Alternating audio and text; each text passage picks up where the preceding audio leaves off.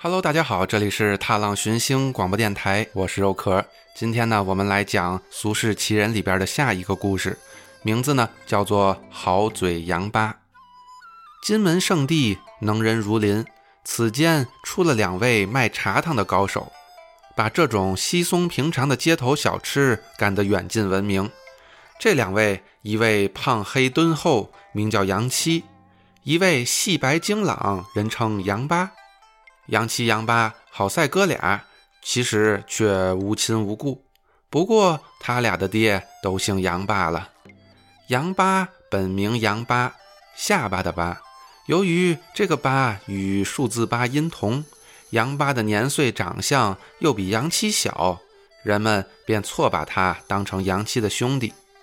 不过要说他俩的配合，好比左右手，又非亲兄弟可比。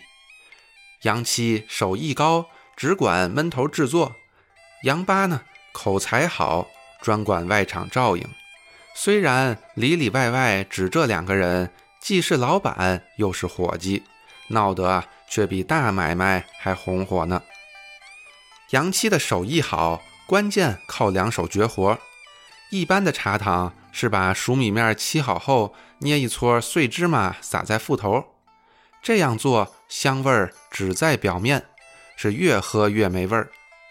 杨七呢自有高招，他先盛半碗熟米面，便撒上一次芝麻，再盛半碗熟米面，沏好后又撒一次芝麻，这样一直喝到见了碗底儿都有香味儿。他的另一手绝活是芝麻不用整粒儿的，而是先使铁锅炒过，再拿擀面杖压碎，压碎了。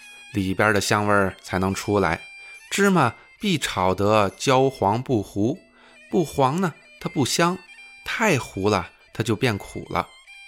压碎的芝麻粒儿还得粗细正好，太粗费嚼，太细也就没了嚼头。这手活儿别人明知道也学不来，手艺人的能耐全在手上。此中的道理呀，跟写字画画也差不多吧。可是手艺再高，东西再好，拿到生意场上必得靠人吹。俗话说：“三分活，七分说。”死人说活了，破货变好货。买卖人的功夫大半在嘴上，到了需要逢场作戏、八面玲珑、看风使舵、左右逢源的时候，就指着杨八的那张好嘴了。那次李鸿章来天津。地方的府县道台费尽心思，究竟拿嘛样的好吃的才能把中堂大人哄得高兴呢？京城豪门山珍海味不新鲜，新鲜的反倒是地方风味小吃。可天津味的小吃太粗太土，凹小鱼儿刺儿多，容易卡嗓子；炸麻花梆硬，弄不好硌牙。琢磨三天难下决断，幸亏呀，这知府大人原是地面上走街串巷的人物，嘛都吃过，便举荐出杨家茶汤。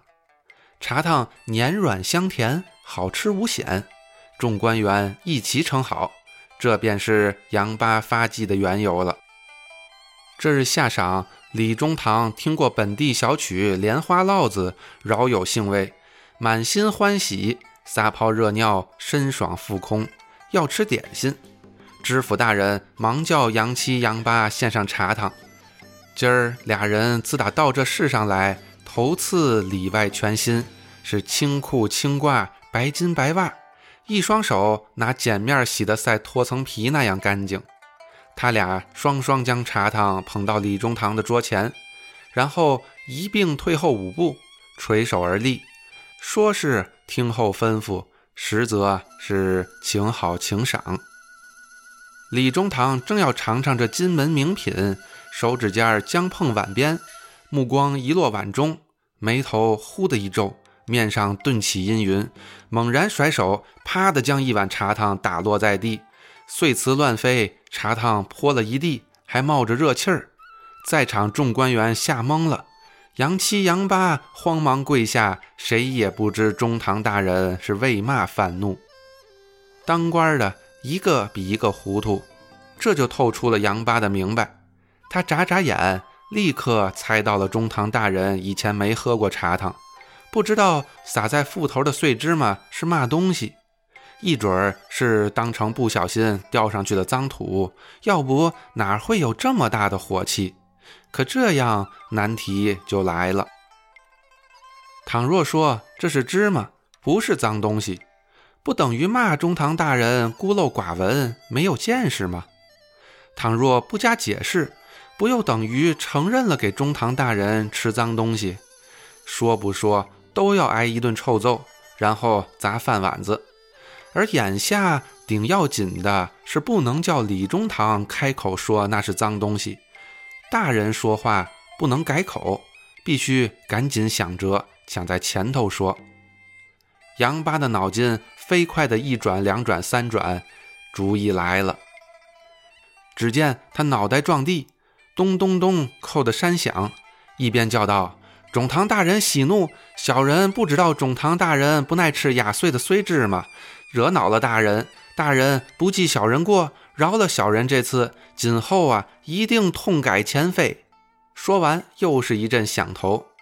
李中堂这才明白，刚才茶汤上那些黄渣子不是脏东西，是碎芝麻。明白过后，便想：天津卫酒盒下梢，人性练达，生意场上心灵嘴巧。